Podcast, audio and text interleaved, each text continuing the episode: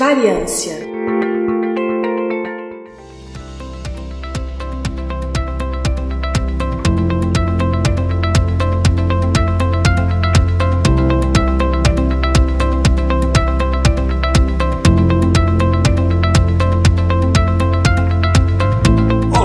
querida e querido ouvinte Dobridem, meu nome é Igor Alcântara e está começando mais um episódio do Intervalo de Confiança, uma distribuição uniforme de pensamento crítico. Hoje é um episódio do Variância, o nosso Variância número 154. E para quem não conhece, o Variância é um programa especial que a gente tem uma vez por mês, é um spin-off do Intervalo de Confiança, onde a gente traz aqui um assunto um pouco mais específico, normalmente são assuntos mais voltados à questão da estatística, da ciência de dados, é, mas são episódios curtinhos, não são episódios tão técnicos, apesar de que são mais técnicos os nossos episódios principais, mas são episódios curtinhos, normalmente gravados por uma pessoa só, em que a gente aprofunda mais num assunto. E hoje vou falar de um assunto muito interessante, o viés de sobrevivência, o viés do sobrevivente, mas antes de falar isso, tenho aqui alguns recados que vai demorar 30 segundinhos, então fica aqui com a gente. O primeiro é para você nos seguir nas redes sociais, a gente teve um aumento bacana aí de ouvintes na, nas últimas semanas, é claro,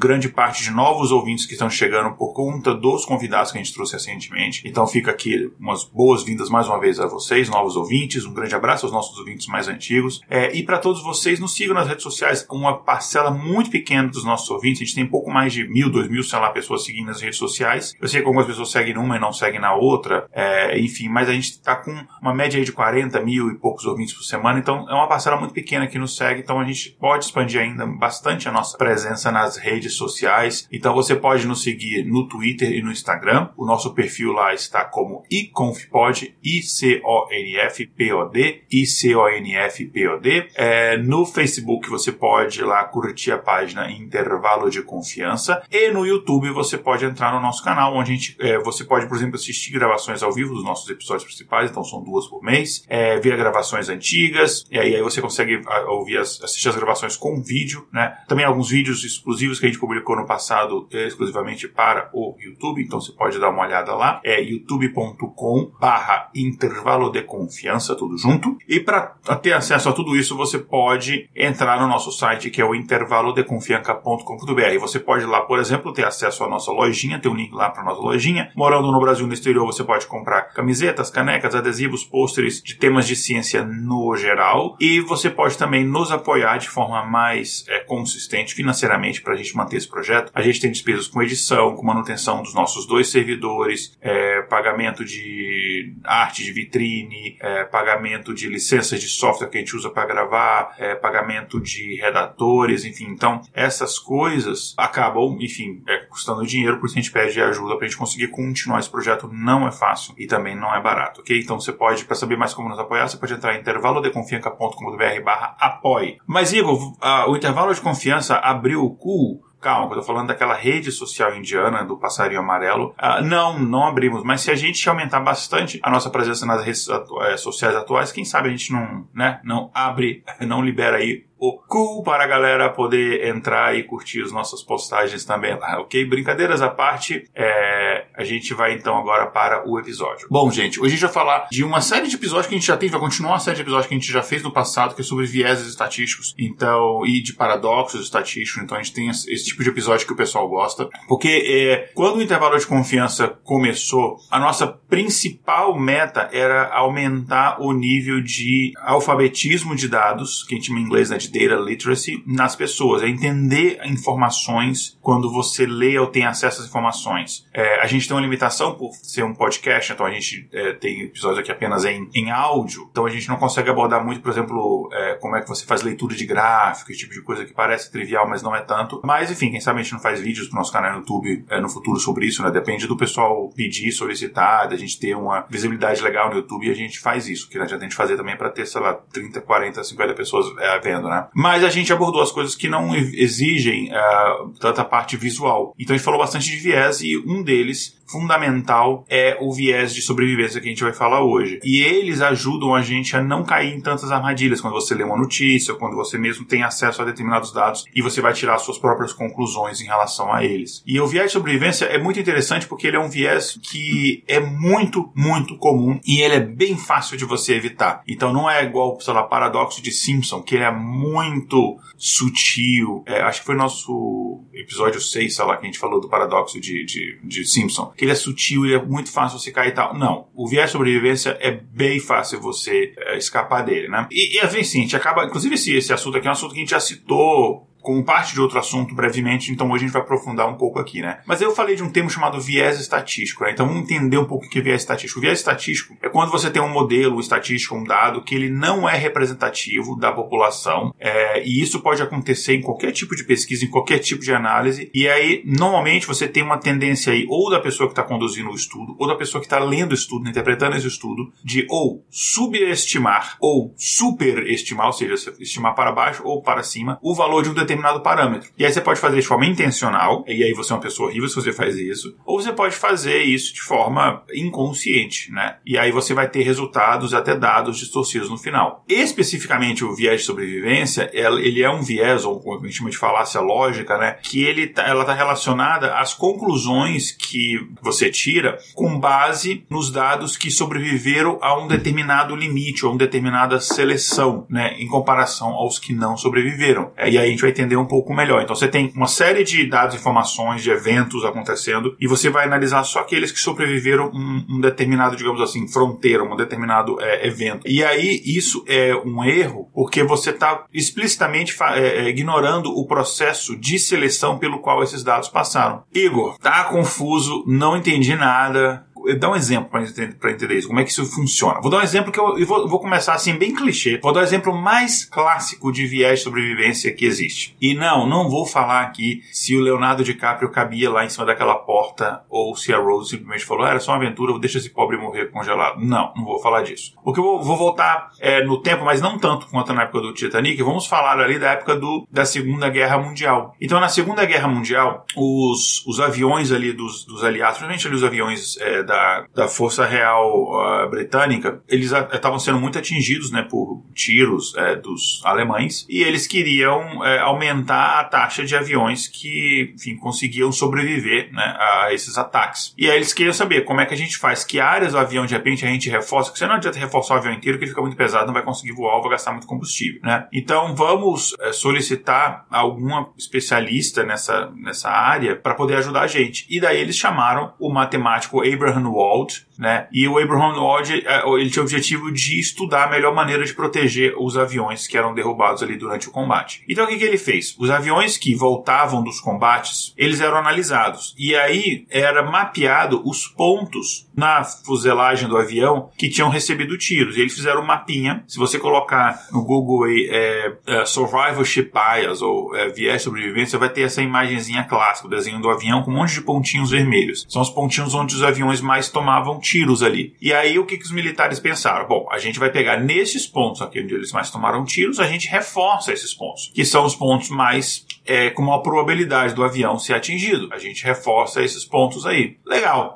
Que basicamente eram pontos ali muito próximos ali ao cockpit, ali nas asas, a parte de trás e na parte extrema das asas. Só que aí o nosso querido Wald, nosso querido matemático, né, ele devia, ela vai, ele devia ser ouvinte do intervalo de confiança e falou, pô, eles já falaram de viés de sobrevivência, né? Ficou bem, ficou bem dark isso daqui, né? Dark no sentido da série Dark, né? O cara voltou no passado, ouviu o episódio, quer dizer, foi pro futuro, ouviu o episódio, voltou no passado para consertar as coisas. Não, mas não foi isso. Enfim, ele já conhecia o conceito de, de viés de sobrevivência, enfim. E aí ele pensou o seguinte: esses aviões que a gente está analisando são apenas os aviões que voltaram do combate. Então são aviões que tomaram tiro e mesmo assim não caíram. Eles são os sobreviventes. Entendeu porque é viés sobrevivência? Ou sobrevivência? E aí, essas são as áreas que o avião pode tomar tiro que ele não vai cair. Então não adianta a gente reforçar essas áreas. A gente tem que reforçar as áreas que não foram atingidas por tiro, porque a gente não tem avião é, atingido nessas áreas. Significa que se o tiro bate nessas áreas, o avião cai. Ele não sobreviveu ao evento, a gente não tem acesso às informações, que o avião chegou, caiu no chão, explodiu, foi capturado, enfim, a gente não tem esse avião, a gente não tem como analisá-lo, então quer dizer que ele não sobreviveu. Então ele sacou isso porque eles teriam gastado uma grana e tempo para deixar o avião mais pesado e reforçar áreas que ele não precisava de reforço.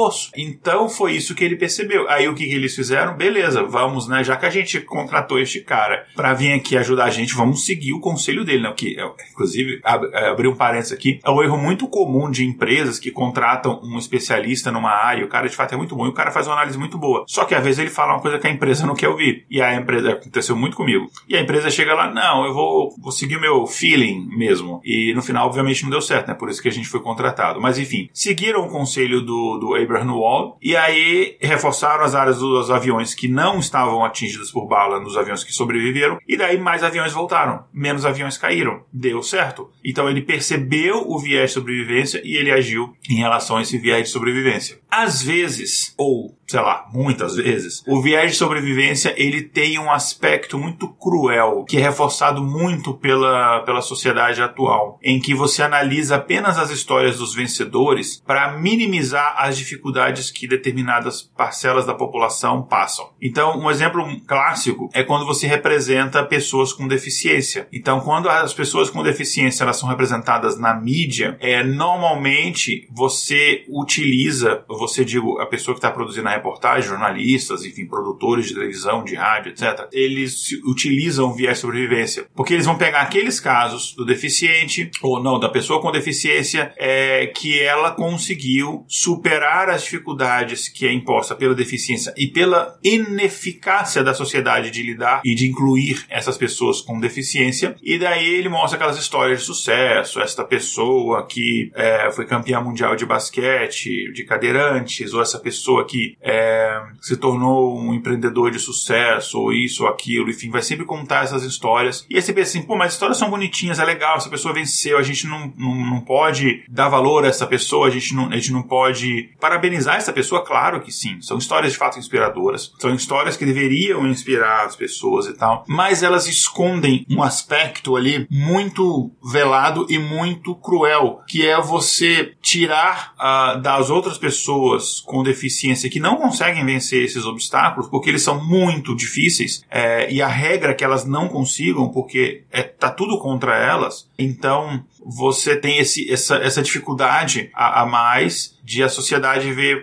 ver você como se fosse uma espécie de, sei lá, é, você não está se esforçando bastante. É uma frescura e vem toda aquela, aquela enfim, é, é, discurso falacioso da meritocracia e tal. E é cruel porque fica parecendo que não, se você quiser, você consegue. E a gente sabe que não é assim. Você não é um ator é, isolado na sociedade. Existem outros atores. E aí eu vou citar um exemplo aqui. Eu não vou citar o nome da pessoa, porque eu não sei se ela quer se expor. Mas uma pessoa próxima, uma pessoa que eu considero um amigo querido, que já fez até parte desse podcast e tal, que é uma pessoa assim, super. Eu não vou falar a, a profissão dela porque o pessoal vai meio que entender, saber, saber quem é, mas é uma pessoa é, muito talentosa na parte que ela faz, ela é extremamente competente na parte que ela faz. É uma pessoa, acho que no mínimo ela é bilíngue, eu acho que se o Bia fala mais de duas línguas e tal. É uma pessoa que é, o currículo fala-se por si só, tem experiência no exterior. É uma pessoa incrível incrível, mas que já me relatou de, de chegar a fazer várias entrevistas de emprego virtuais, a pessoa analisar o currículo, pô, legal, vamos te contratar. Aí faz uma entrevista presencial, essa pessoa chega numa cadeira de rodas ou chega numa é, com muletas e tal, e aí o pessoal, ah, mas não, olha, veja bem, e assim tava tudo certo. Era só questão de detalhes para poder contratar. Então há esse preconceito da sociedade, não tem como você ignorar, porque você não é, é você não é um, você, a não ser que você tenha é, ou sei lá uma família com condição financeira financeira que consiga superar essas dificuldades, sei lá, que já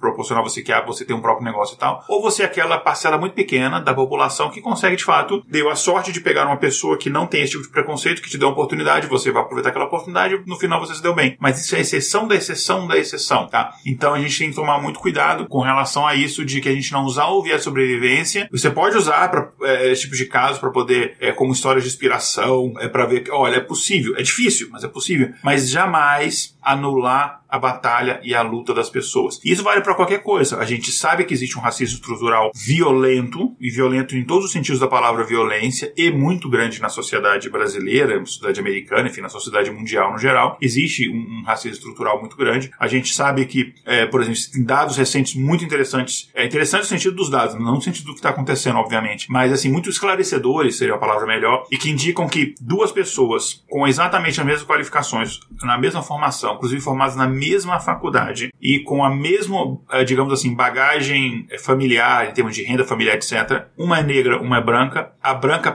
é para exercer a mesma função, ela ganha, em média, 60% a mais.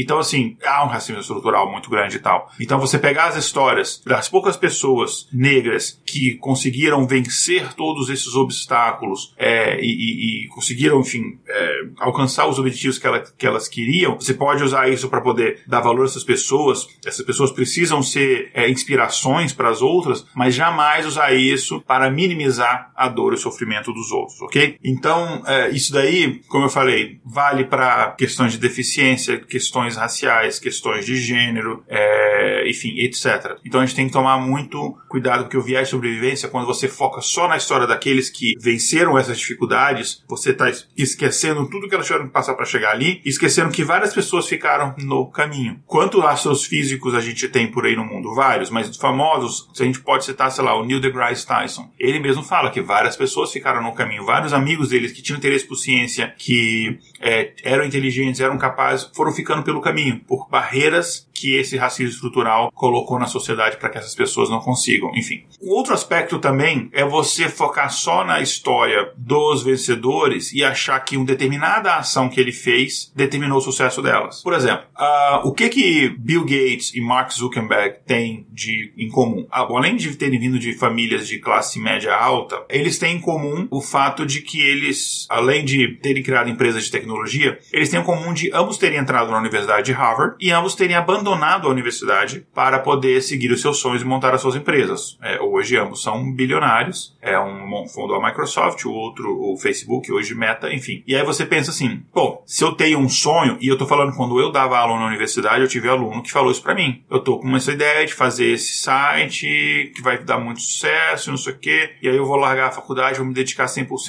nisso, porque vai dar certo. E ele citou esses exemplos. E eu falei, calma, cara, calma, não faz isso e tal, não sei o que, enfim, a pessoa fez e depois ela acabou se arrependendo disso daí. Não estou dizendo que, né, tipo, se é, acredita nos seus sonhos, reage aos fatos. Não estou falando que você não deve acreditar nos seus sonhos. Eu estou falando que é, não é porque deu certo com eles que vai dar certo com você. Você tem que pensar o momento que o mundo estava vivendo naquilo dali. É, você estava pensando que ele, houve investimento de dinheiro, não foi do nada. Você tem que pensar que tem todo um contexto. Eles estavam num país onde esse tipo de coisa é mais fácil acontecer que nos Estados Unidos. E mesmo aqui nos Estados Unidos, você tem que pensar que eles não vieram de família simples, humilde, pobre. É, eles tinham uma certeza de que, cara, se não der certo, tem papai e mamãe que vão me ajudar ou alguma coisa do gênero, enfim. E eles também, quando eles tomaram a decisão de largar a faculdade, já estava o negócio meio que encaminhado. Eles não largaram com a ideia no, no papel, assim, né, só no papel. Então tem todas essas questões. É, não recomendo ninguém largar uma faculdade. Apesar do que eu larguei a faculdade de medicina no quinto ano, mas depois eu entrei numa outra faculdade logo em seguida, né? Não recomendo esse tipo de coisa, tá, gente? Cuidado com esse tipo de coisa. É, e você vê muita história de startups. Eu tô agora recentemente, comecei a ver a história dos suecos lá que criaram o, uma série que tá, até o momento parece estar interessante lá no Netflix sobre o pessoal que criou o Spotify.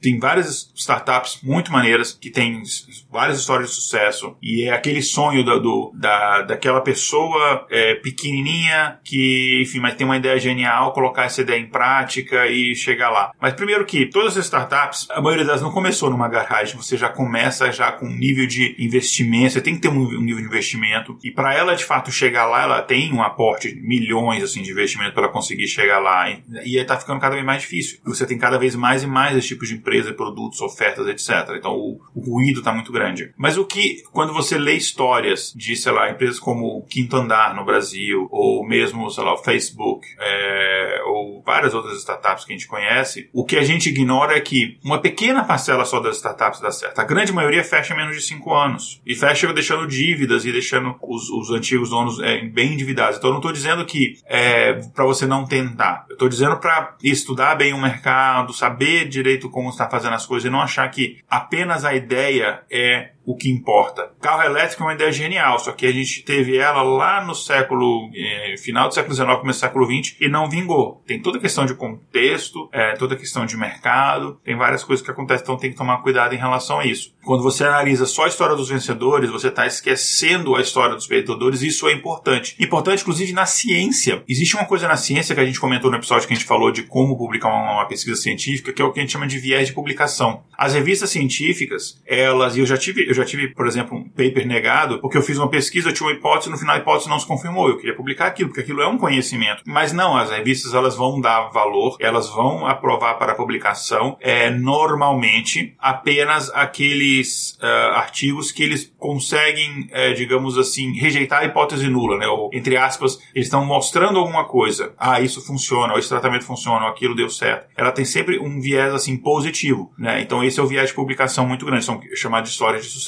Então, se eu faço um determinado, uma pesquisa que eu quero verificar se determinado medicamento ele ajuda no tratamento de uma doença X, se eu descubro que ele não ajuda, a revista vai, não vai publicar. E daí, outra pessoa faz o mesmo tipo de pesquisa, ela não sabe que eu já pesquisei isso, porque o meu, meu estudo não foi publicado, aí ela chega a revista também não publica. Aí 100 pessoas fazem o mesmo tipo de coisa e estão perdendo, primeiro estão perdendo tempo, dinheiro, etc, porque elas podiam se o, o valer de estudos anteriores que mostram aquilo. Segundo que, o que acontece, vamos pegar um exemplo aqui bem claro. A exceção é quando você tem um determinado assunto que ele está muito forte na mídia. Aí todas as revistas vão querer publicar sobre aquilo. Vamos pegar a Covid, por exemplo, que tá, ainda, ainda está, mas estava muito na mídia em 2020. Houve muitas publicações em relação a isso. Eu trabalhei em alguns projetos que a gente publicou várias pesquisas em relação a isso, incluindo da relação entre hidroxicloroquina e o tratamento de Covid, o que a gente sabe hoje em dia que não é, tem eficácia. O problema é que, digamos que não tivesse esse todo esse apelo na mídia, aí você tem um estudo preliminar que mostrou o seguinte: olha, pode ter alguma relação e tal, mas não necess... no final se comprovou quando esse estudo foi continuado que não tinha nenhuma relação, enfim. Mas digamos que fosse um estudo public... um estudo publicado dizendo, olha, eu achei que tem uma determinada evidência aqui. O estudo pode estar todo falho, pode ter alguns problemas, ele pode ser só numa parcela específica da população, ou por sorte, ele pegou pessoas que melhorariam com ou sem cloroquina, tomou cloroquina, melhorou, então ele fala, ah, pode ser que melhore. Só que você tem, sei lá, 100 estudos que foram feitos que mostraram que não tem eficácia. Digamos que as revistas não publicassem esses 100 por causa do viés sobrevivência. O que, que aconteceria? 100% dos estudos publicados mostram que tem eficácia. Um, que foi feito de forma falha por uma parcela específica da população. É, então você poderia ter a impressão que há um consenso da comunidade científica de que isso funciona, sendo que não funciona. Então as revistas, por terem esse viés, elas acabam fazendo um desserviço à ciência, porque você, esse viés de publicação ele é muito grave em determinados casos. Ainda bem que no caso da cloroquina, como era uma coisa que estava muito na mídia, qualquer pessoa que tinha algum estudo em relação a isso, era mais fácil ele conseguir publicação. Claro, se o artigo dele tivesse bem feito, etc. E às vezes nem isso. Tem muita coisa que foi divulgada aí que estava em pré-print, tá? Não estava nem publicação ainda. É, foi antes, publicou de revisão, etc. Enfim, tem outros exemplos, tem vários exemplos de viés de sobrevivência. Tipo, livro de autoajuda é tudo viés de sobrevivência. O cara pega uma história de sucesso, ele vai tirar dali todas as partes ruins, obviamente, vai só deixar as partes boas que constrói a jornada de herói dele ali. E sabia que a maior parte dos autores de autoajuda ele ganha mais dinheiro com a venda do livro do que de fato com aquilo que o assunto do livro em si, com o empreendimento qualquer que ele tenha feito? Isso é,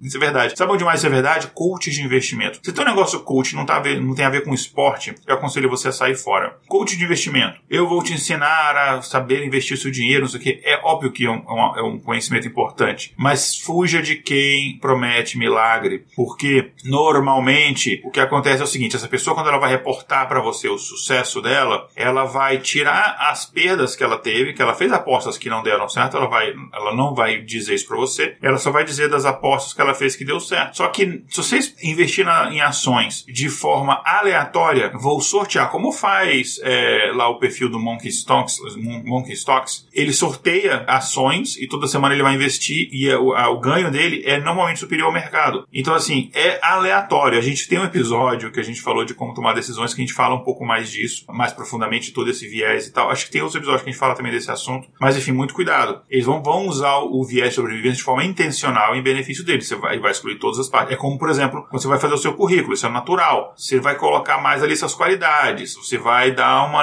aliviada ou mesmo excluir qualquer defeito que você tenha. Né? Você vai botar lá é, idiomas, eu vou botar lá idiomas. Eu vou colocar o quê? Vou colocar ali o português, vou colocar o inglês, vou colocar o espanhol, vou colocar ali tcheco intermediário. Pá. Eu não vou colocar aqui, tipo, eu sabia falar um pouco de alemão e não sei mais, lufas. Você não vai colocar o seu. É, não, não, vou colocar que eu fui numa aula de russo e saí de lá desesperado, querendo me matar porque eu não entendi nada. Você não vou colocar essas coisas no meu currículo, você vai colocar os sucessos. Você não vai colocar as empresas que te demitiram porque você fez uma merda muito grande. Você pode até aceitar a empresa, mas você vai colocar algo, você vai inventar algum eufemismo porque você saiu da empresa. E esse viés de sobrevivência, isso é normal. Cuidado para você não ser vítima dele. E não use isso para enganar as pessoas, né? Assim, pra... É natural você dar uma valorizada aqui, você não chega no primeiro encontro com a pessoa também já, ó, oh, meu defeito é esse, esse, esse, esse. A pessoa vai se assustar, falando, cara, que pessoa psicopata é essa? Mas, enfim, acho que deu para entender. Cuidado pra gente não usar isso é, de forma muito maliciosa para enganar as pessoas. Então, muito cuidado com esses coaches de investimentos, esses livros de ajuda das pessoas que vendem uma história de sucesso. Você tá esquecendo as pessoas que tentaram a formulinha dela e não deu certo, porque não existe fórmula mágica para esse tipo de coisa, tá ok? Para finalizar, existe como a gente evitar viés de sobrevivência? Bom, segundo dicas aqui de Paul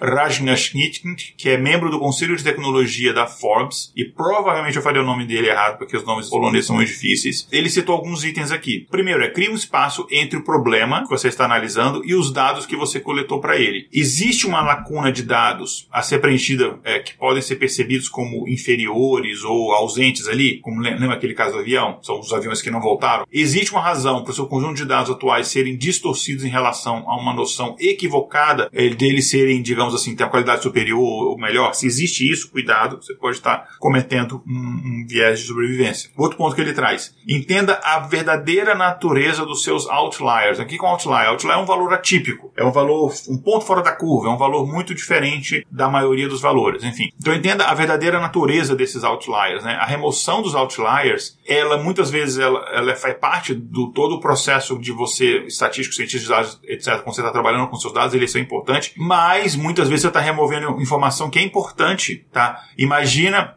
que, por exemplo, os modelos que, que vão prever o comportamento do mercado financeiro, os outliers seriam, por exemplo, momentos de muito crescimento ou momentos de crise. Se você tirar esses dados, você está comprometendo o seu modelo e ele vai prever só quando o mercado estiver se comportando dentro de uma média. É, então, muito cuidado com esse tipo de coisa. Então, assim, se quer remover o outlier, não é proibido, mas entenda por que está fazendo isso e tem uma boa razão e cuidado para ver se você não está cometendo um, um, um, viés de sobrevivência, se você não está excluindo essas informações importantes. É, um outro ponto muito frequentemente a gente, nós cientistas de dados, não coletamos dados sozinhos, né? Então, preste atenção de os dados que estão chegando até você, se, é, se ele passaram por algum processo de pré-processamento, de agregação, de filtragem, como é que eles foram coletados. É importante entender e ser crítico em relação à origem dos dados. Outro ponto é, pense sobre as condições de contorno e verifique se elas estão representadas nos dados. O que, que é isso? São é, dados discrepantes, eles podem ser as suas condições de contorno. Né? Se você não encontrar nenhum valor atípico ali, você pergunta a um especialista no assunto e você vai incorporando essas coisas que você for descobrindo ali na análise que você estiver fazendo. Então, cuidado com esse tipo de coisa. As melhores práticas, normalmente, elas são tão boas quanto a quantidade de viés que você, que você tem e seja sempre aberto e transparente sobre as suas suposições, né? É, então, assim, você ser sincero em relação às suas análises e você receber críticas em relação a ela é muito bom para a própria análise que você está fazendo. Porque se a sua análise for boa, ela vai sobreviver a, aí fazendo um trocadilho aqui, a essas críticas, né? E sempre se questionar, será que os dados que eu tenho são completos? Enfim, será que...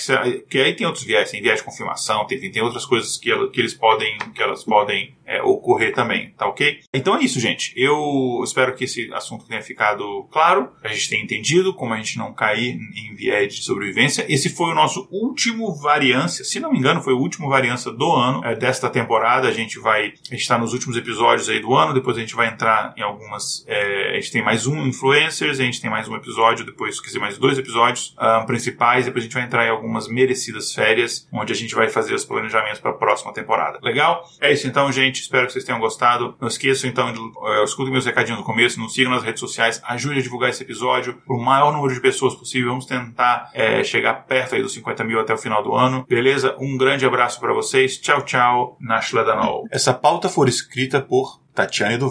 A vitrine, Julia Frois, com colaboração de inteligências artificiais. Vinheta, Rafael Chino e Léo Oliveira. Voz das vinhetas, Letícia Daque e Mariana Lima. Direção de redação, Tatiane do. Redes sociais, Kézia Nogueira e Tatiane do.